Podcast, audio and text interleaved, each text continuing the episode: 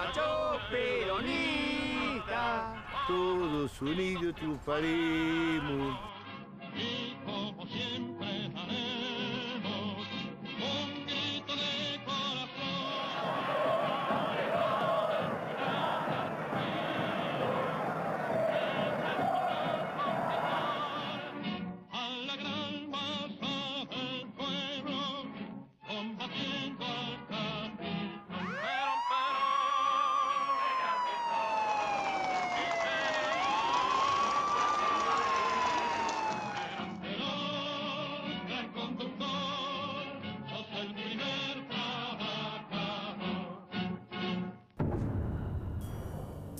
Nacido en 1911, el Club Unidos de Nueva Chicago tardó dos años en conseguir la afiliación a la exigente Asociación Argentina de Fútbol.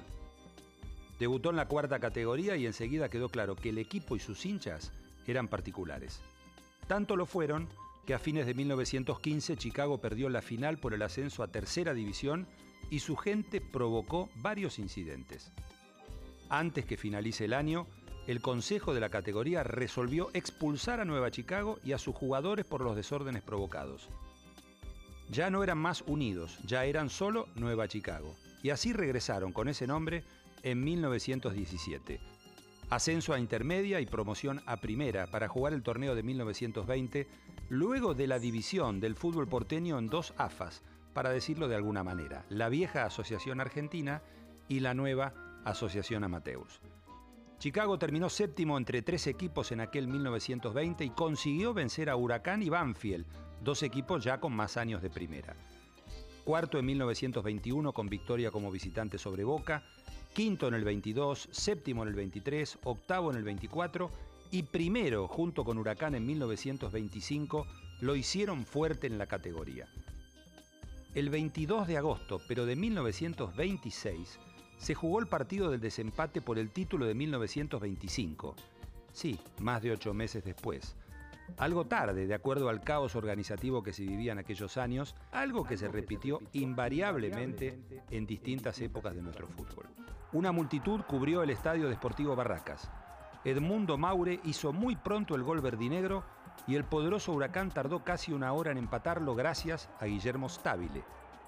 El final fue 1 a 1 y se debía jugar media hora de tiempo suplementario, aunque el árbitro Luis Eleri se opuso porque las hinchadas se desafiaban a pelear a puño limpio y caían proyectiles en cada tribuna. Los jugadores de Chicago se fueron para el vestuario, el árbitro cambió de opinión y resolvió jugar el tiempo agregado. Huracán regresó, pero los hombres verdinegros ya se habían cambiado y no aceptaron volver a la cancha. Dos días después, el tribunal resolvió darle el partido por ganado a Huracán y consagrarlo campeón. Nueva Chicago inmediatamente se desafilió de la Asociación Argentina en señal de protesta. El cuadro de Matadero jugó en la vieja Primera B entre 1927 y 1981, con un pequeño intervalo en la tercera categoría entre el 38 y el 40. Fue subcampeón de 1958, arañó el ascenso a la A 10 años después y recién lo pudo conseguir en 1981. Club de simpatías peronistas por excelencia, nunca dejó de serlo desde los años 40. Se comunica a la población que a partir de la fecha el país se encuentra bajo el control operacional de la Junta Militar. Se recomienda a todos los habitantes el estricto acatamiento a las disposiciones y directivas que emanen de autoridad militar, de seguridad o policial, así como extremar el cuidado en evitar acciones y actitudes individuales o de grupo que puedan exigir la intervención drástica del personal en operaciones. Firmado Jorge Rafael Videla. En aquellos años de la dictadura militar, el miedo estuvo siempre presente. Fueron pasando los primeros y sangrientos tiempos, las rendijas de la libertad empezaron a crecer, se encontraron mínimos espacios para la protesta y la construcción que buscaba el retorno democrático. Un lugar ideal fueron las canchas de fútbol, donde la pasión sabatina o dominguera se juntaba con el anonimato que brindaba la tribuna popular y esas ganas que no se podían frenar para cantarle algo ofensivo a los sinvergüenzas que gobernaban. Ya en junio de 1980, Chicago convocaba multitudes que lo acompañaban en el objetivo de llegar a primera hinchada numerosa y gritona, con un aliento permanente y un recuerdo casi diario hacia el general Perón.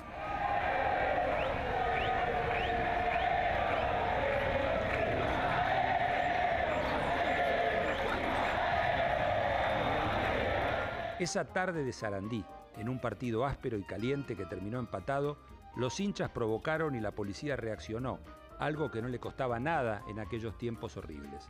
El saldo fue de 150 detenidos por alterar el orden, dijeron los diarios al día siguiente, y el partido con Arsenal terminó uno a uno. Chicago ese año se quedó en la puerta porque subió Sarmiento campeón con Atlanta segundo y el verde de Mataderos en tercer lugar.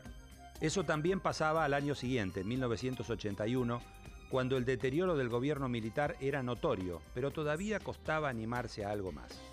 Eso pasó en octubre, en la cancha de Chicago, cuando el cuadro de Mataderos se ilusionaba con el campeonato de Primera B y su aparición histórica en el fútbol de los más grandes. Algo así fue lo que ocurrió el 24 de octubre del 81 cuando la policía detuvo a 49 hinchas del cuadro verdinegro por cantar la marcha peronista en la tribuna. Los fanas de Chicago fueron bajados de la popular que corre paralela a la calle Francisco Bilbao y hoy es Platea cuando terminó el partido y fueron llevados a la comisaría número 42 trotando por la calle Bilbao. Ya que estamos de paso, podemos escuchar a estos protagonistas lo que decían sobre lo que pasó aquel 24 de octubre del 81 afuera de la cancha de Nueva Chicago. Es el documental Al Trote de Gabriel Dodet. Promediando el primer tiempo, eh, empezó desde la tribuna de madera, no lo que soy, sino que había una tribuna de madera, a cantarse la marcha peronista. Primero empezó tímidamente, pero al poquito tiempo era todo, todo el estadio, ¿no? Me tocó por cuestiones laborales cubrir aquel encuentro que Chicago le ganó por 3 a 0 a Defensores de Belgrano, que le permitió al local seguir liderando el campeonato junto con Quilmes. El título estaba ahí nomás y así fue, ya que Chicago se consagraría campeón un par de fechas después y ascendería junto con los cerveceros para mantenerse dos temporadas en primera división. Durante el partido escuchamos claramente cómo desde el medio de la popular local un grupo grande de hinchas cantaba la marcha peronista y cómo muchos espectadores los imitaban desde lugares como la platea y la popular de madera que daba al barrio Los Perales. También observamos cómo la policía se metía en el corazón de la popular y bajaba uno por uno a los hinchas señalados de cantar la marcha en una época de actividad política prohibida y reprimida también con la muerte. Fue como una, eh, un grito de guerra, de protesta. Fue unánime. Todo la, la cancha cantando la marcha peronista. Tras el juego, varios de nosotros entrevistamos a los jugadores en los vestuarios y nos dispusimos a irnos para las distintas redacciones. Junto con Alberto Ferrari, colega del diario Crónica, salimos a la calle Francisco Bilbao y nos sorprendimos al ver muchos policías, varios de ellos de la policía montada, con los hinchas apoyados en la pared de las casas cruzando la calle. Se nos ocurrió subir al auto de Ferrari y esperar cómo evolucionarían los hechos. De pronto los detenidos fueron puestos en el medio de la calle en doble fila y flaqueados por los caballos y otros policías de a pie, los hicieron recorrer las seis cuadras hasta la comisaría 42 al trote. Éramos bastante, lo que pasa que al ser bastante, más que la policía, casualmente, empezamos algunos a escapar, algunos se escaparon, otros se pudieron, no se pudieron tanto y bueno. No estaban preparados, digamos, para Llevar llevar, tanta gente. para llevar tanta gente. Lo decidieron eh, aparentemente en el momento. Nos llevaron al trote, la montada al trote, trote, trote, hasta la 42. Los seguimos a prudente distancia, constatamos que quedaban demorados en la seccional y cada uno se fue para su diario. Ya en la redacción del diario Clarín, donde trabajaba, me tocó charlar el tema con el periodista Eduardo Van que estaba a cargo de la sección política, quien me pidió la narración del hecho que se publicó al día siguiente en el matutino. Explica Clarín. En el trayecto, los policías de a caballo ordenaron a viva voz al grupo de detenidos mantener el ritmo de la marcha, en las seis cuadras que separan al estadio de la comisaría. Uno de los policías montados subió reiteradamente con su caballo a la vereda, obligando a los curiosos y vecinos a introducirse en sus casas. Consultado el subcomisario Quintana, a cargo de la seccional ubicada en Avenida de los Corrales y Avenida Telier, manifestó que de los demorados, 40 recuperarán su libertad ya que fueron traídos para ser identificados y no hay ningún cargo contra ellos. En cambio, nueve personas quedarán detenidas por infringir el edicto que reprime desórdenes en espectáculos deportivos. No es cierto que hayan sido detenidos por entonar una marcha partidaria. Quintana le empezó a crecer la nariz y no se dio cuenta. El periodista Roberto Carlos Coira investigó el tema y logró entrevistar a varios hinchas que estuvieron entre los detenidos aquella tarde del 81 en Mataderos. Fue Carlos Moreno, también protagonista, quien dio una versión más relacionada con la idiosincrasia barrial. Decía Carlos Moreno. Había tres hinchadas peronistas, las de Boca, Chacarita y Chicago. Lo colorido fue que se los llevaron trotando hasta la comisaría, a viejos, mujeres y pibes. La gente de Los Perales, barrio de edificios periférico a la cancha, reaccionó tirando piedras a los de la montada, que llevaban a la gente como ganado. En ese tiempo vos peleabas con la mano o a lo sumo tirando alguna piedra. Chicago era siempre hostigado por la Policía Federal. Ibas a la cancha y una cuadra antes te detenían sin motivos. Los hinchas no eran nenitos de pecho, aunque comparados con los que hay hoy son carmelitas descalzas. Siempre fue una hinchada muy peronista, aunque en Matadero hay muchos radicales y muchos comunistas.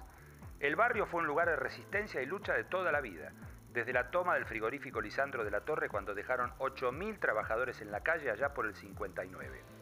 Por eso la dictadura devastó Mataderos. Nos sacaron los cines, cerraron el hospital Salaberry y con eso le quitaron toda su vida social. En la desaparecida revista mensual Un Caño, Coira también cuenta que también logró conversar con el ingeniero Miguel Aquino. Aquino estuvo una semana en la cárcel y cuenta que algunos salieron antes porque se metieron a habeas corpus. Él prefirió no hacerlo porque otros abogados decían que con los habeas corpus se corrían riesgos de ser juzgados por jueces más duros. En ese interín, dice, hubo reuniones, la gente empezó a hacer quilombo, salíamos en el diario todos los días. Yo trabajaba en Segva, todavía no me había recibido, pero igual me decían el ingeniero. Y en los diarios salía, el ingeniero fulano fue llevado arbitrariamente. En Segva yo manejaba gente y me querían echar porque había estado en Cana. Estaba en la Asociación del Personal Superior de Segva como representante. Tenía militancia política y gremial. El gerente me conocía, sabía que hacía bien mi laburo y eso me salvó. También me conocía el gerente central, aunque debajo de ellos había tres o cuatro gorilones que pedían que me echaran. Los gerentes dijeron que me iban a dar turismo carcelario, es decir, me dieron una semana de vacaciones para que no figurara como preso. Para algunos la militancia en política no era un sinónimo de vagancia, sino todo lo contrario. Yo estaba comprometido con mi trabajo y eso me salvó. Al partido siguiente, Chicago debió jugar contra Atlanta en la cancha de Villa Crespo. Ganó 2 a 1, alimentó su gran chance de campeonar y la multitud que lo acompañó, que abarrotó las tribunas visitantes, amenazó con cantar la marcha peronista y terminaron entonando el arroz con leche. Para deleite de muchos y bochorno de los policías presentes, predispuestos a una nueva represión o a la ridiculez semejante del sábado anterior. Lo mismo hicieron al pasar frente a la seccional 42. Le cantaron el arroz con leche a los policías que estaban en la comisaría. A la semana siguiente, el verdinegro se aseguraría el ascenso cuando le ganó por 1 a 0 a estudiantes de caseros, gracias a un gol de Mario Franceschini, esta vez de penal. Chicago ganaría el torneo con 58 puntos, tres más que Quilmes, y ambos lograrían el ascenso a primera.